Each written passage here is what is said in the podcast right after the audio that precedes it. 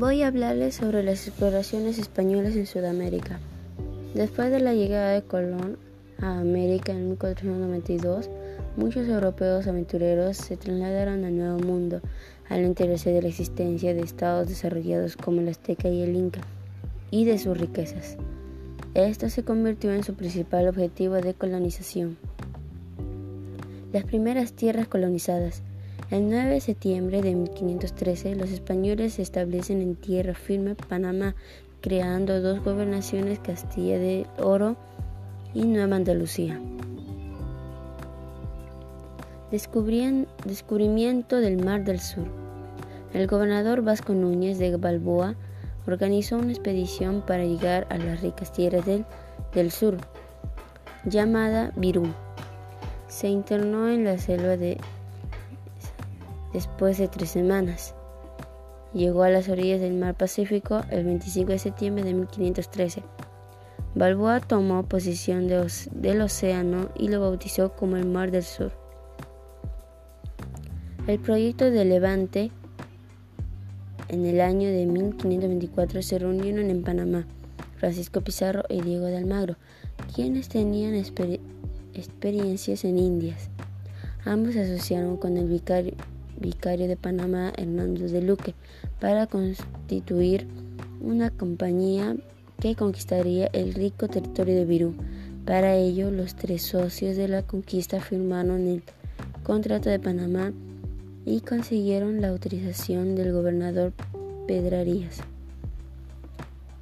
Los primeros viajes, primer viaje, 1524 hasta el 1525. Los españoles navegaron bordeando las costas y haciendo varias escalas hasta la desembocadura del río San Juan para luego volver. Segundo viaje, 1526 hasta el 1527. Se separaron al llegar al río San Juan.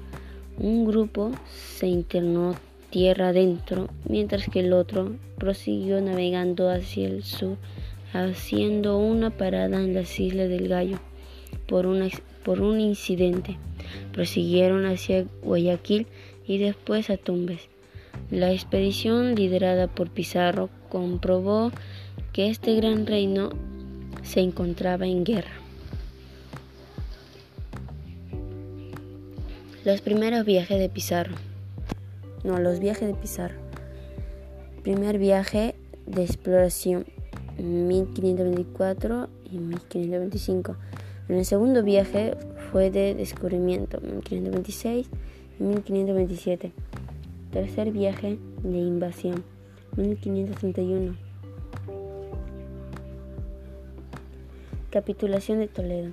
Una vez confirmada la existencia de un importante imperio, los exploradores decidieron regresar a Panamá y viajar a España en busca de una autorización directa del rey Carlos I.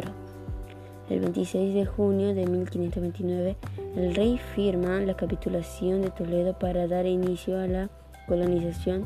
Mediante esta capitulación, la empresa conquistadora recibió el apoyo y protección y, y la participación directa de la corona española. Muchas gracias.